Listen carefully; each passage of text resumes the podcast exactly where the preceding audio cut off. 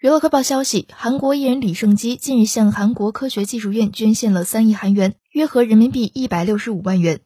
李胜基从去年开始与原经纪公司后克娱乐围绕未分配收益等问题对簿公堂。在后克娱乐以未分配收益的名义向李胜基转账五十亿韩元后，李胜基宣布，无论从后克娱乐公司追回多少钱，他都将全部捐献出去。